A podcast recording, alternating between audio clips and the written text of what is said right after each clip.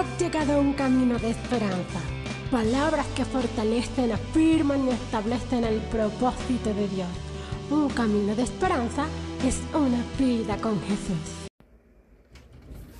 Damos gloria a Dios en esta hora y damos gloria al Dios eterno y Padre de nuestro Señor Jesucristo.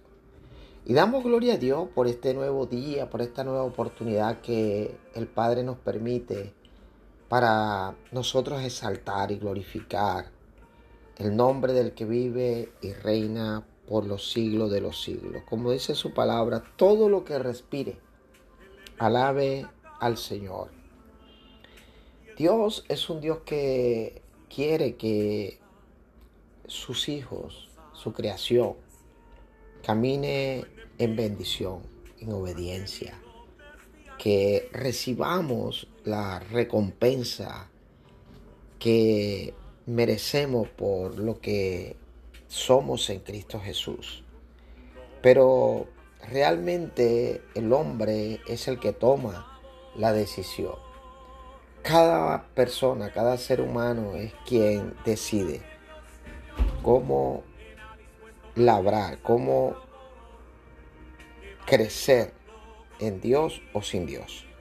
Y la palabra de Dios en Génesis, en el capítulo 6, en el verso 5, habla de la condición del ser humano. Y creo que en el día de hoy esa condición no es ajena a lo que sucedía en Génesis capítulo 6, verso 5. Dice la palabra de Dios así. Y vio Jehová que la maldad de los hombres era mucha en la tierra. wow. Que la maldad de los hombres era mucha en la tierra. Y que todo designio de los pensamientos del corazón de ellos era de continuo solamente el mal. Y esto hizo de que el mismo hombre llevara a que hubiese una destrucción. Y dice que vino un diluvio. Y ese diluvio fue profetizado por Noé. Ellos vieron cómo Noé construía un arca.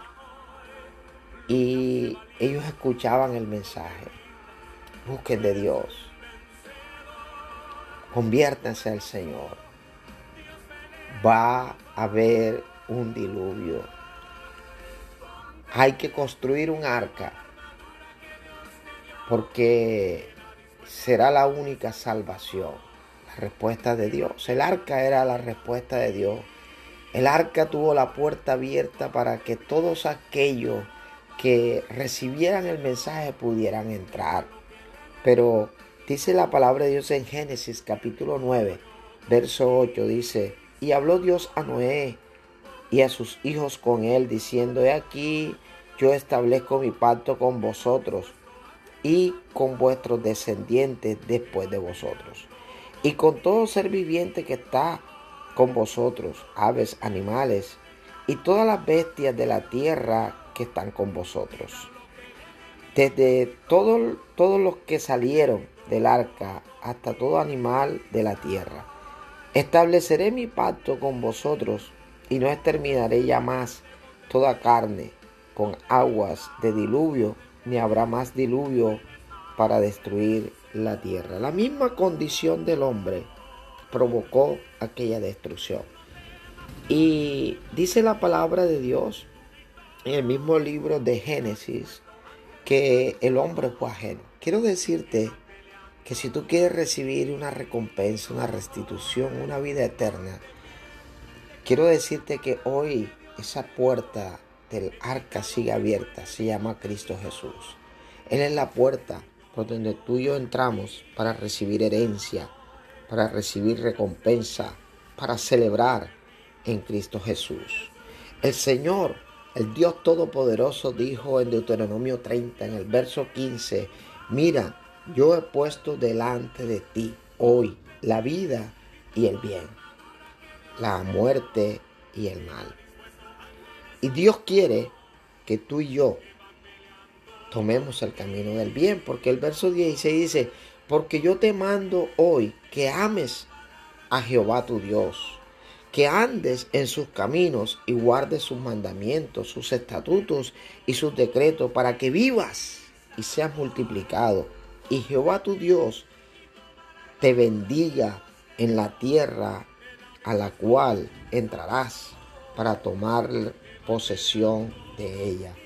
Eso es lo que Dios quiere, que tú y yo amemos a Dios. Para recibir una recompensa tenemos que amar a Dios, tenemos que cumplir con lo que Dios ha establecido y tenemos que seguir los principios que Dios nos demanda. Así que hay un camino del bien y es camino de vida, pero también hay un camino de, de mal y es camino de muerte. Tú decides cuál quiere que sea tu recompensa.